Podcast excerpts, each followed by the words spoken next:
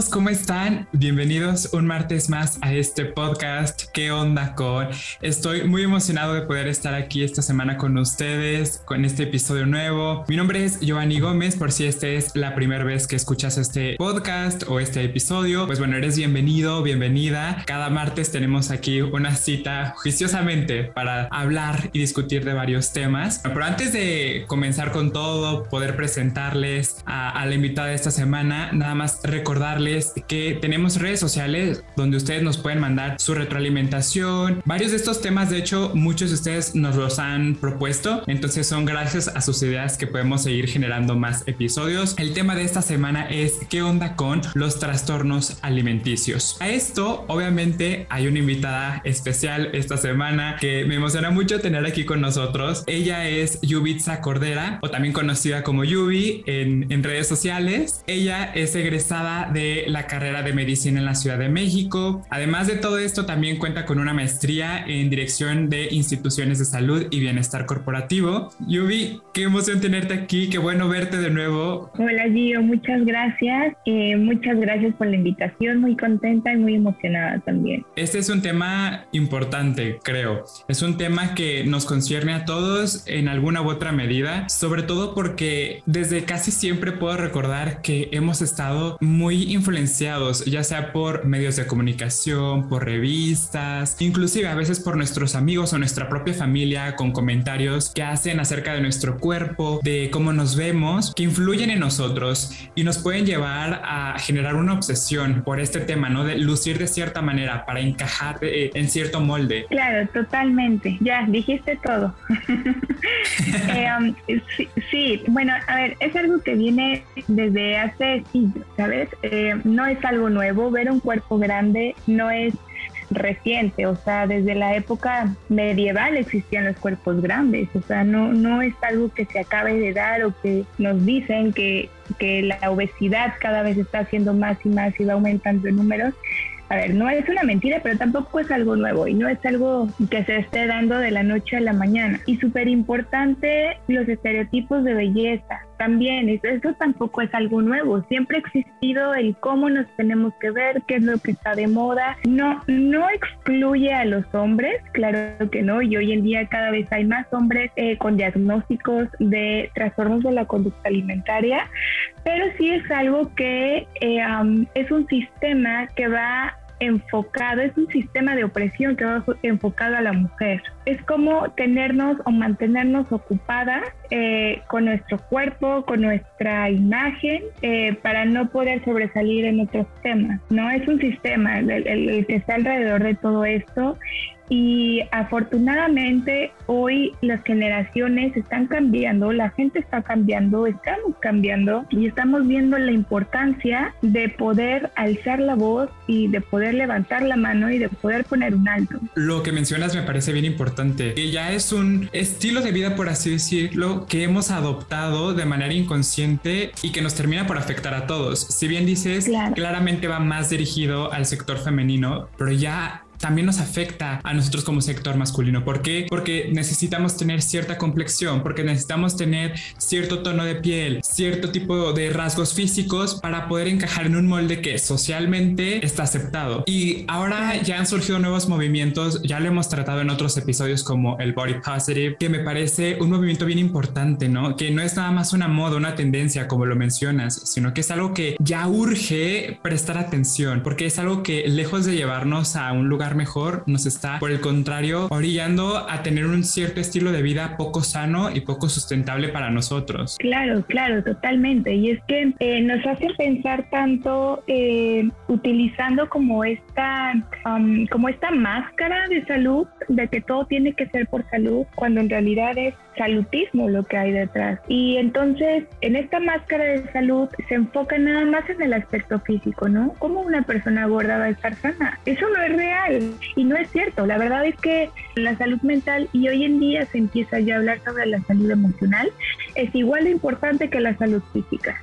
O sea, tú no puedes tener salud si no están las tres alineadas, ¿no? Entonces, si es un tema súper controversial, poco a poco hemos ido desmenuzando y poco a poco hemos ido desmantelando también. Con esto de desmantelar que mencionas, creo que aún nos queda mucho camino por recorrer porque apenas vamos como en el, inicio, ¿no? En, este, en esta etapa de caer en conciencia de todo lo que nos ha afectado, todo este tipo de información que hemos venido cargando desde hace mucho, pero también creo que es un poco complicado aún en este punto como entender a lo mejor yo puedo tener algún trastorno, ¿no? Porque a lo mejor yo puedo decir, no, yo estoy súper bien, yo como súper sano, no hay ningún problema conmigo, pero a lo mejor detrás de todo esto o de esta barrera que yo he creado, realmente hay un problema. Entonces, no sé cómo nos podemos dar cuenta de que hay algo que no está del todo bien en este aspecto de, la alimentación, por ejemplo. Claro, es que, ¿sabes? Hay una línea muy, muy, muy delgadita. Eh, todos los días salen dietas nuevas, todos los días abren redes sociales, salen retos nuevos. Y entonces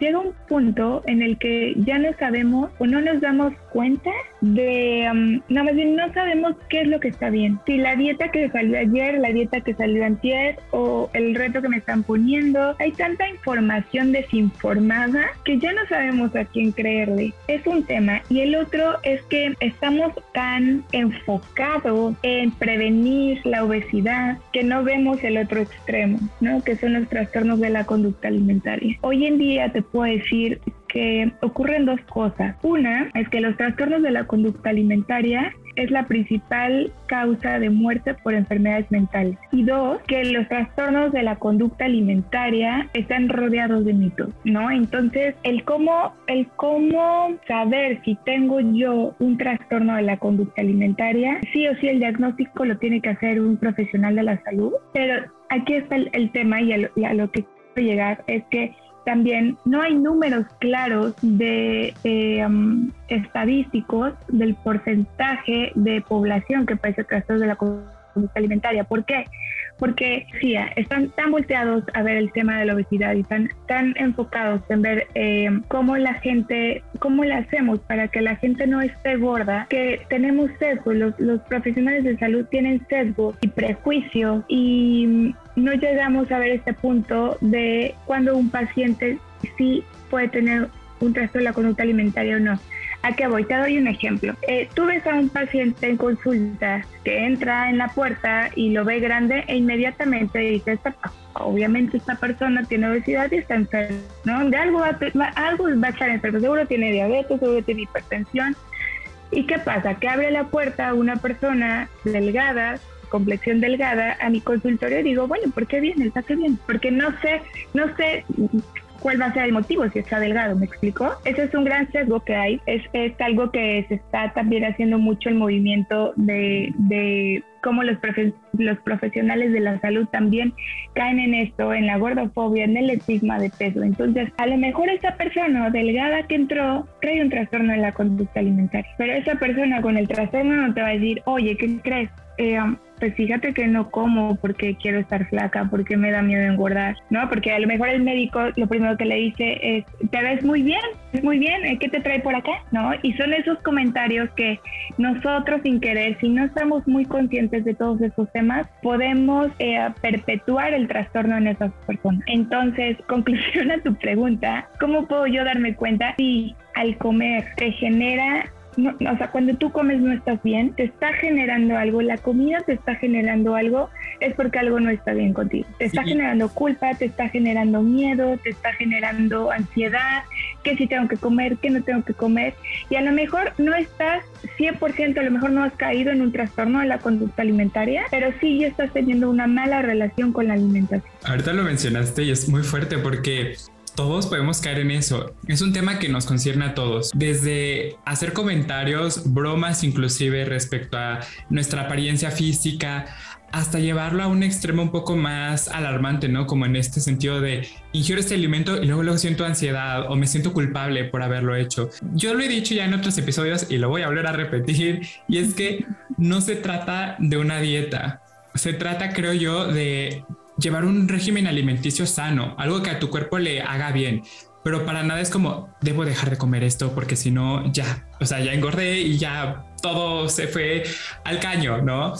Un ejercicio de generar conciencia de ambas partes, tanto nosotros como en nuestra manera de consumir, pero también en nuestra manera de poder expresarnos de otros. Y eso es algo que nos ha costado mucho trabajo en, en cuanto a generación me refiero, en el no juzgar, en el no señalar, porque hay tantos estigmas, tantas telarañas alrededor de este tema, que eso hace muy complicado el hecho de poder tratarlo y hablarlo con normalidad. Qué difícil ha de ser para una persona que tal vez ha reconocido que tiene estos síntomas, ¿no? A lo mejor ansiedad al momento de ingerir ciertos alimentos, pues qué difícil ha de ser para él o para ella poder sentarse sobre la mesa con, eh, bueno, sentarse a la mesa con su familia y poder decirles, oigan, siento que tengo estos asuntos que trabajar, ¿no? Porque entonces va a empezar la familia a señalar de, no, es que son tus ideas, o no, a lo mejor y sí, pero es que no vamos a contarle a nadie, porque qué pena, en infinidad de estigmas, ¿no? Que hay alrededor de este tópico. Dijiste, igual mencionaste varias cosas importantes. A ver, uno, ¿qué es lo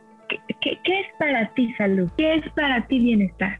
A ver, ese es un concepto que, se tiene que, hacer cada uno de nosotros, es algo individual, porque para lo mejor, a lo mejor para lo que es saludable, para mí no lo es. O sea, por ejemplo, a lo mejor para ti es súper saludable comerte un jitomate y a mí el jitomate me inflama muchísimo, para mí el jitomate no es saludable. ¿no? Entonces, ¿qué es para ti salud? ¿Qué es para ti bienestar? Para mí estar, eh, para mí salud y bienestar es estar en equilibrio conmigo mismo, con mi mente, con mi corazón, con mis emociones y que mi cuerpo lo sienta yo bien, que no esté inflamada, que no esté, eh, me sienta pesada, que tenga energía. ¿No? Eh, cuando a lo mejor para ti me dices, Yubi, para mí salud es no sé, descansar. Pues, a lo mejor para mí es irme a colgar de mis telas que amo. Entonces, eh, ese es el, punto importante sobre salud y bienestar.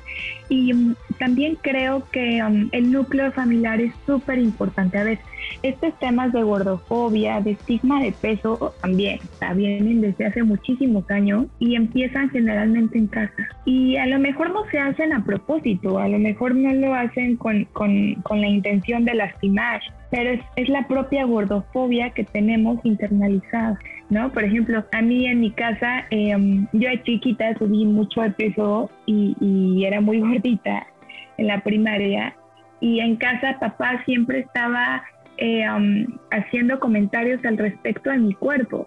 Y para mí fue algo que me marcó muchísimo y que hasta el día de hoy sigo tratando en terapia. Entonces, a lo mejor no lo hacía con esta intención de, lastimarme o de traumarme, a lo mejor sus intenciones eran otras, pero al final del día ahí empezó como, como este gusanito en mí de, de, de mm, si estoy gorda estoy mal, Mm, un cuerpo gordo está mal, mm, yo estoy mal, ¿no? Y entonces ahí viene como el, tengo que cambiarlo, tengo que cambiarlo, tengo que cambiarlo. Y es súper importante como, eh, por ejemplo, hoy también que soy mamá, claro que quiero evitar a toda costa que mi nena pase por lo mismo.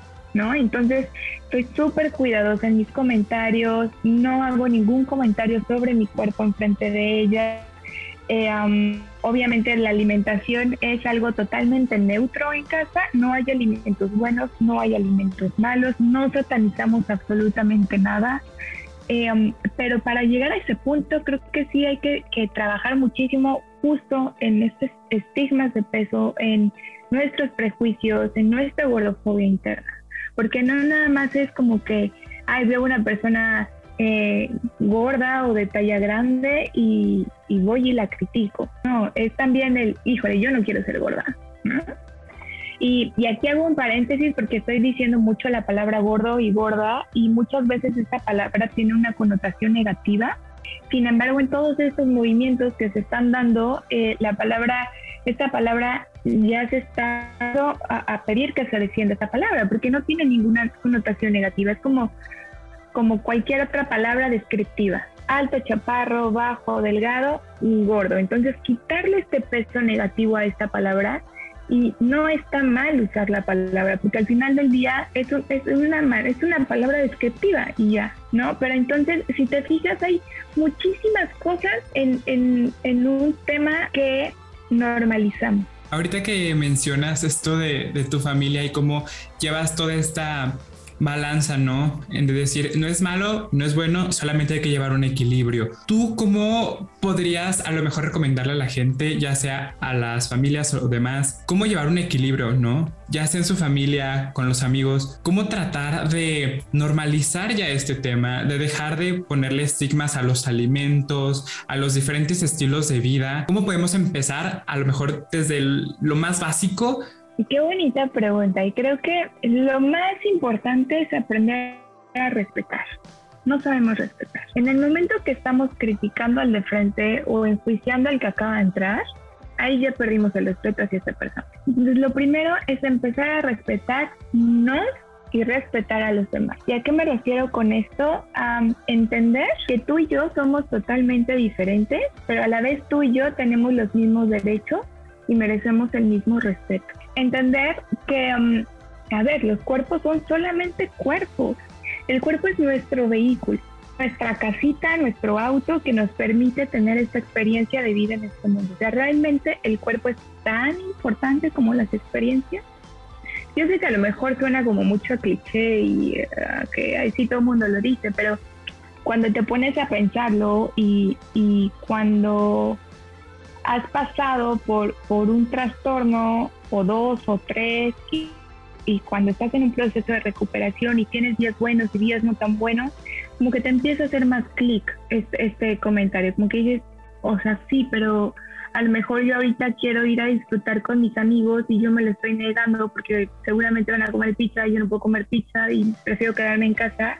Y a lo mejor es como ya cuando estás en ese proceso de recuperación y dices, bueno, ¿y y si sí me atrevo a ir y si sí me atrevo a comerme la pizza. Y el tercer consejo que doy es informarse.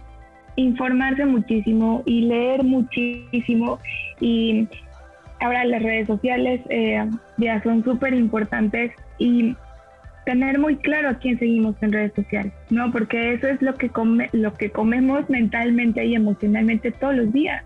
Entonces, si yo estoy teniendo un tema con mi cuerpo que no me gusta cómo me veo y estoy siguiendo a la super eh, mujer que me vende las malteadas y que además se la vive haciendo ejercicio y que además muestra su six pack en el abdomen y te dice, sí, vamos, tú puedes. Y a mí me está costando trabajo verme en el espejo, pues no la sigas. Si no te está trayendo algo bueno, no la sigas. Tú y yo hicimos clic en una idea que, mencionaste. Y es, yo siempre he visto, por ejemplo, la imagen del cuerpo como si fuera mi templo, ¿no? Y tal cual. Por eso lo cuido, lo honro, pero tampoco me obsesiono con darle una forma, un estilo que alguien más quiere. Yo dejo que mi cuerpo sienta lo que tiene que sentir. Si mi cuerpo me exige, bueno, no me exige, sino me pide hacer ejercicio, hago ejercicio. Pero no, no me obsesiono con, es que quiero tener, como dices, un six pack. Pues no, yo solamente quiero que mi cuerpo, que es mi vehículo, que es mi hogar, que es mi templo, esté sano. Este trabajo a lo mejor ahorita lo decimos como muy sencillo, ¿no? es que claro, es que tienes que caer en conciencia, infórmate, pero realmente es un proceso a veces un poco complicado, no es algo que tal vez digamos de la noche a la mañana ya es como, sí, amo mi cuerpo y cada parte de él, no, es un trabajo que tenemos que estar haciendo diario, ¿no? Porque así como hay días en los que nos levantamos y decimos, claro que sí, mi cuerpo es precioso, la cosa más bella de este mundo, aún así hay otros días donde decimos, híjole, como que aquí tengo una lonjita, como que aquí tengo un barrito, a lo mejor una estría, qué sé yo, ¿no? Un montón de cosas que nos abruman constantemente y es nuestro trabajo, no el de los demás, nuestro trabajo, darnos valor a nosotros y a nuestro cuerpo, porque a veces pensamos que necesitamos que alguien más llegue y apruebe nuestro cuerpo y que nos diga, ay, qué guapo, qué bella te ves. No, o sea, ¿por qué no puedes decírtelo tú a ti mismo o a ti misma, no? Párate frente al espejo y dite, oye, eres una cosa hermosa el día de hoy. Eso creo que son ejercicios que nos pueden también ayudar a empezar a entender este tema ya desde un punto de vista más vivencial, más personal. Sí, claro. Y, qué bonito que tú tienes esta relación con tu cuerpo y ojalá todos desde que nacimos y desde que somos niños pudiéramos tener esta relación con nosotros mismos. Yo digo que es un arte. Es un arte poder tener una relación así con tu cuerpo por la sociedad en la que vivimos, por todos estos mensajes que nos bombardean de todos lados ¿no? Ya lo mencioné, empezaron por la familia, luego, bueno, pues obviamente todos los medios de comunicación. Por ejemplo, te comparto, para mí mi proceso de recuperación ha sido eso, yo lo veo hoy en día digo, es que estoy haciendo arte, porque yo jamás imaginé que iba a llegar a donde estoy ahorita.